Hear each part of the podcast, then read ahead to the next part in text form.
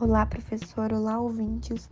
Eu sou a Mayara Moreira, do curso de Direito da FATEB, e junto com a minha amiga Jaqueline, vamos estar falando a respeito das diretrizes da ordenação da paisagem urbana e sobre poluição visual. O artigo 182 da Constituição Federal, é, ele cuida da política urbana, explícita sua preocupação para com o bem-estar dos habitantes. É, o artigo 125, ele assegura a todos o direito ao meio ambiente ecologicamente equilibrado como fator essencial à sadia qualidade de vida dos presentes, das presentes e futuras gerações. Tal direito evidencia-se pelo prazer de que o homem dispor de uma harmonia visual no meio ambiente urbano, uma vez que, segundo o censo demográfico de 2010, é, mostra que mais de 84% da população brasileira é, vive em área urbana. Apesar da paisagem ser protegida em muitos diplomas legais, ela não tem sido bem cuidado por parte da doutrina jurídica nacional. Aqui eu estou fazendo referência à preservação da paisagem, é, justificando que nessa é importante a harmonia dos vários elementos que a compõem. Tudo gira em torno de estética. Então, ela possui elementos variados. É, a beleza visual, a regra de boa vizinhança, além dos valores humanos, é, concernentes e partilhados à harmonia ambiental. Esses fatores evidenciam o nível de desenvolvimento de um povo. Por meio desse povo e das administrações, a cidade criou sua identidade e é a partir daí que ela torna autônoma para escolher o que pode ou não alterar sua paisagem. Então, falar que a estética possui funções que têm o objetivo de criar uma situação cujo visual seja agradável a quem observa, é uma premissa válida, né? Porque é isso que a gente quer. E essa função estética deveria ser considerada pela administração, que cuidaria da garantia, da proteção por intermédio da legislação. É, então, a gente tem que chegar num consenso.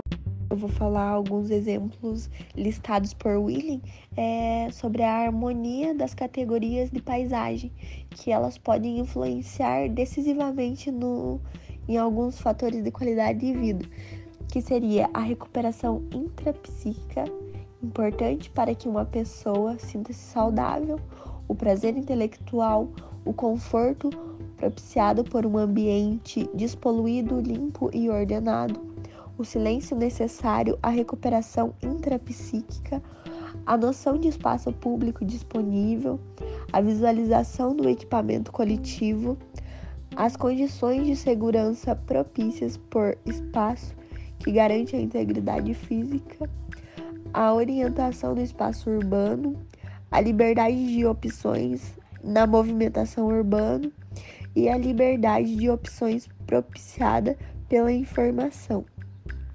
É, o autor também analisa grupos de mensagens que pode compor e descompor a paisagem urbana, dependendo da forma como se apresenta.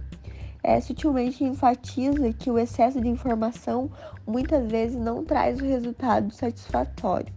Também vou falar alguns exemplos é a orientação de tráfego dirigida a motoristas, orientação de serviço aos cidadãos destinadas a motoristas e a pedestres, orientações turísticas, anúncios publicitários comerciais, anúncios de eventos culturais, apelos e mensagens de caráter eleitoral.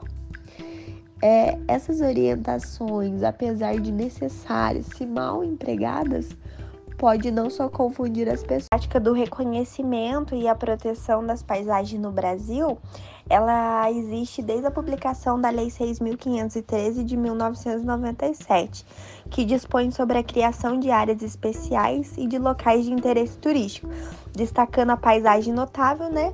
Ali no artigo 1 inciso 5 é, essa lei só abrange a paisagem natural.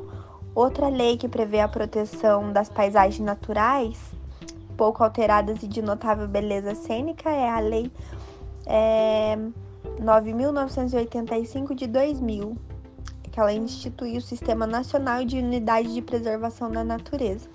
Já a Lei 10.557 de 2001 do Estatuto da Cidade estabelece as diretrizes gerais da política pública. Ela prevê, além da proteção, da preservação e da recuperação dos ambientes naturais, também os construídos, quais sejam os patrimônios culturais, históricos, artísticos, paisagísticos e arqueológicos. E a gente pode notar que ela é mais completa, porque ela abrange as duas categorias de paisagem, a proteção da paisagem diz respeito a todos os componentes de uma sociedade. Ela deve então ser encarada como um assunto de interesse comum e ser muito bem administrada. A gente também tem que considerar que toda essa edificação faz parte de uma tendência da época em que a gente vive, né? Conforme o, a, o desenvolvimento, a evolução do mundo, aparece também a, as novidades no cenário das cidades. Tudo é mutável e a paisagem também é. O Silva entende que a paisagem urbana é a indumentária com que as cidades se apresentam aos seus habitantes e turistas ou visitantes. Outro sim ressalta que ela pode ser tanto agradável aos olhos, enquanto representa a formação cultural, quanto agressiva devido à falta de cuidado para com a paisagem natural sem a presença do valor humano. Mas é, são as ações humanas que confirmam de forma incisiva a falta de maturidade e a falta de respeito do povo pelo meio ambiente no seu habitat natural. E é aí que a gente vê que a poluição visual se faz presente no nosso país, né? Oi, professora, aqui é a Jaqueline. Eu estou apresentando esse trabalho junto com a Maiara e vamos falar sobre a poluição visual. Começando com o conceito disso, pelo nome a gente já sabe que está relacionada com a visão.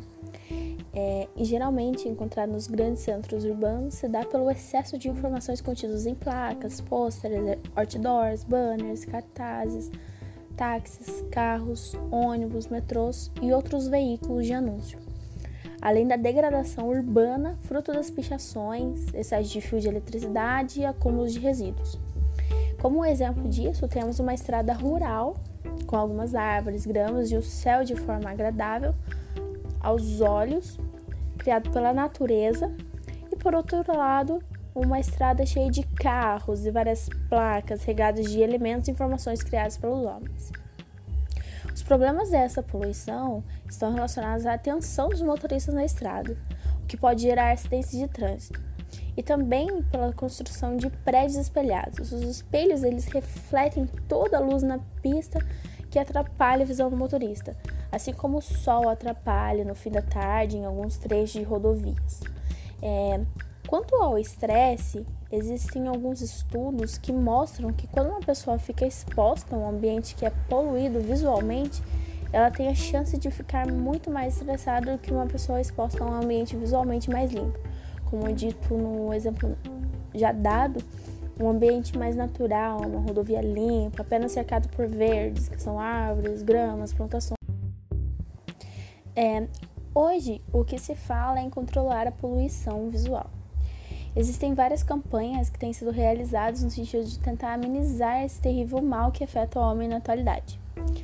Assim é que a Política Nacional do Meio Ambiente, de acordo com a Lei 6.938 de 81, em seu artigo 3 para inciso 3, define-a como sendo a degradação de qualidade ambiental resultante de atividades que direta ou indiretamente prejudiquem a saúde, a segurança e o bem-estar da população e afetem de forma desfavorável a biota, as condições estéticas ou sanitárias do meio ambiente, criem condições adversas às atividades sociais e econômicas, além de lançar matérias ou energia em desacordo com os padrões ambientais estabelecidos.